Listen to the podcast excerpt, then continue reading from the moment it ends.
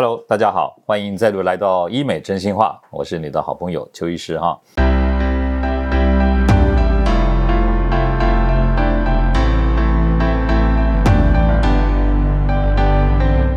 呃，我们的工作同仁啊，找到了一个新闻报道呢，那希望我来谈一谈这个事情。这个新闻报道的内容啊，就是在中国大陆呢，有一个女性，她呢想要变美，那么就看到一个医美的广告，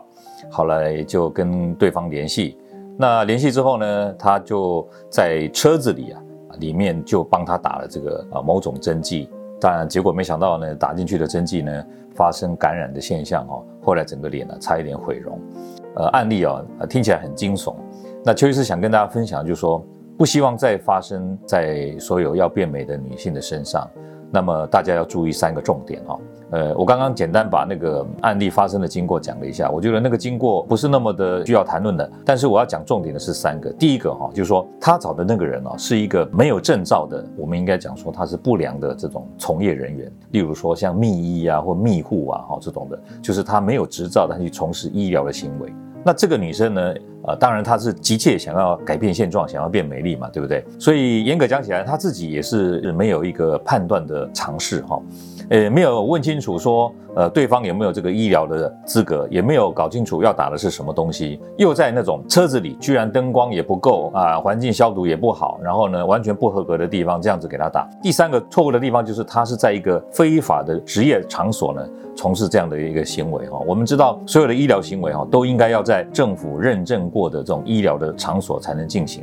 不管是车子内啊、旅馆内啊，甚至在饭店内啊啊来施打这种微整的注射针剂啊，其实都是不合格、不合法、不应该去做的事情哈。那我们的工作伙伴呢，就希望说邱医师，你能不能分享一下台湾或者我们的诊所有接触过什么样的类似的案例哈？其实我们诊所是不会接触到这样的案例来，我们的诊所不但是合格的诊所，而且还是经过医美认。证的啊，是高品质、优质的这个医疗院所哈，不会发生这样的事情。但是我可以跟大家分享的，就是说，呃，我在台湾也看过一些报道哈。前几年有这样的案例哈，东南亚的一些义工哈或者看护，不管男的或女的啊，他们来到台湾以后呢，经过一段时间呢，他们就逃脱，脱离原来的雇主，然后呢自行哈在某些地方租了那种小房间，号称为工作室，然后呢帮助那些啊也是来自东南亚的义工或者看护呢，帮他们施打那个肉毒杆菌或者玻尿酸这些填充剂。那因为他们的那那些产品价格非常的便宜，是他们自己私下哈从国外夹带进来的，所以价格非常的低廉。结果呢，这些东南亚的义工呢就趋之若鹜哦，很多人在那边施打，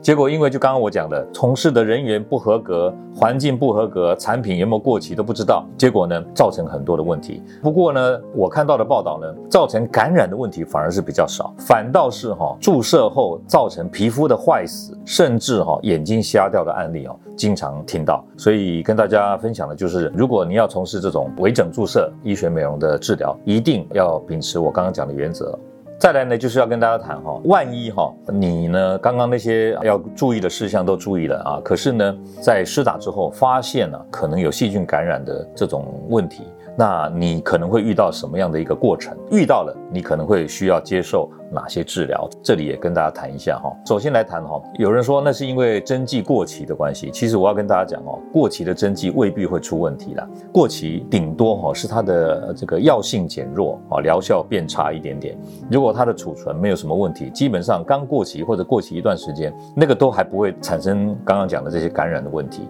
那微整注射哈会造成感染哦。主要的原因是在整个施打的过程当中啊，没有消毒完全，从那个皮肤的注射的那个伤口呢，把细菌带到注射区域的那个体内造成的哈。呃，我们最常见的就是有肉毒杆菌素嘛哈，还有就是填充剂，填充剂太多了，市场上林林总总啊，好几十种。肉毒杆菌因为它打之前要稀释嘛。所以在稀释的过程当中呢，如果稀释的人他操作的时候没有在注射的那个入口处那个盖子上没有消毒，或者他打进去的那个稀释的食盐水或者蒸馏水，它本身是有污染的，那这样的话稀释的肉毒就会污染。那填充剂呢，在储存的过程当中是不太会感染，可是，在使用过程中有可能会被污染。例如说，它那个针头要接上去的时候，呃，玻尿酸前面都有一个塞子嘛，那个塞子一打开的时候要接上那个针头的时候，可能手不小心碰到了，那就有可能细菌啊污染了。那这样的话，打进体内就有可能会造成感染的问题。如果造成的感染呢，通常会有什么现象？哦，感染的地方哦，通常四五天以后会开始有发红、发热、肿胀跟疼痛这些感觉。然后从外观看呢，你会发现皮肤怎么会红红的、肿肿的，然后压它会有点痛痛的感觉哈。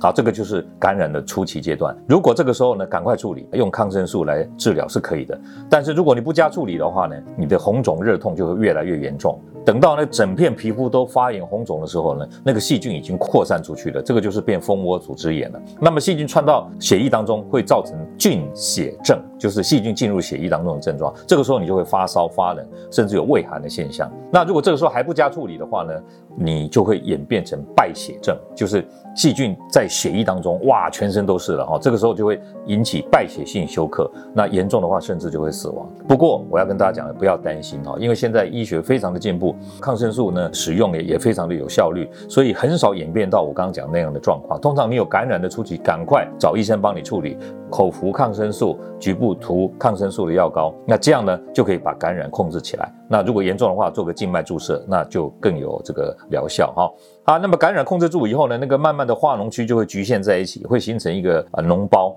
那这个时候呢，脓包就要把它引流出来，把它挤出来就好了。好，所以不会演变到我刚刚讲的什么败血症啊、死亡的问题哈。就是跟大家讲说，细菌感染的过程，大家要注意。如果万一你有注射过后有我刚刚提到的这些状况的话，你要赶快回来处理。最后哈，跟大家谈谈。正确无菌的操作，它的手术或者微整的流程啊，应该要如何？那消费者要如何保障自己的安全？讲到这里，我就想到有一个电影的情节，就是有一个谍报人员呢，他生病住院的时候，打个点滴躺在床上，结果呢，要谋杀他的人呢，假扮成医生，要来把一种毒药呢，从他的那个静脉注射管当中要把它打进去。假扮的医生进来的时候呢，他醒来了，可是醒来不知道他是坏人嘛？他是怎么知道他是坏人的？他发现说，那个假扮的医生呢，要帮他药剂打进他的注射点滴的那个管子当中，没有用酒精先擦一下消毒一下，直接要把它打进去。他就问那个医生说：“你打针之前都不用酒精消毒吗？”咔，然后就起来把那个暗杀他的人把他打垮，这样子哈。好，这个是有趣的情节。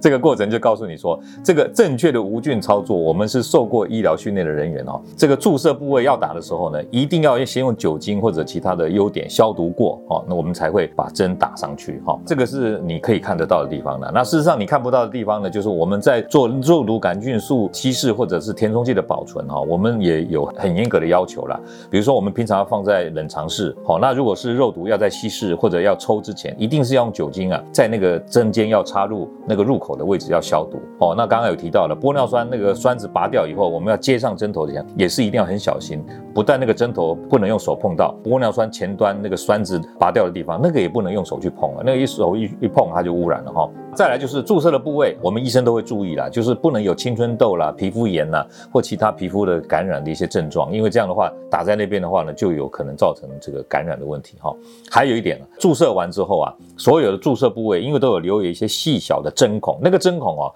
它不能马上用手去接触，因为它有破损。啊，这个破损呢，大概要四个小时后才会愈合，所以我们都会在打完肉毒后或者打完玻尿酸以后啊，会在注射的那个针孔附近涂上消炎的药膏，这样子呢，才可以避免细菌窜进去啊，造成感染哈。那这个是医疗人员或护理人员，我们受过的训练，我们就知道要做这样的事情。可是呢，如果是一些没有受过训练的一些非合格的人员去操作的时候，他可能就会不懂得什么叫做无菌操作。无意之间呢，造成感染了。所以我要跟大家讲的就是说，我们台湾有个美容医学品质认证哈，通过这种美容医学品质认证的诊所呢，都是有一定的水准的哈。比如说这个医师的这个操作资格或者他的医疗的职业资格，都是一定要很严格的要求，甚至一定要受过急救训练之类的。医疗的场所也是有众多的要求哈，还有使用的产品呢，也是一定要用合格的产品。那这样呢，能够确保客人的安全跟健康是比较值得信赖的诊。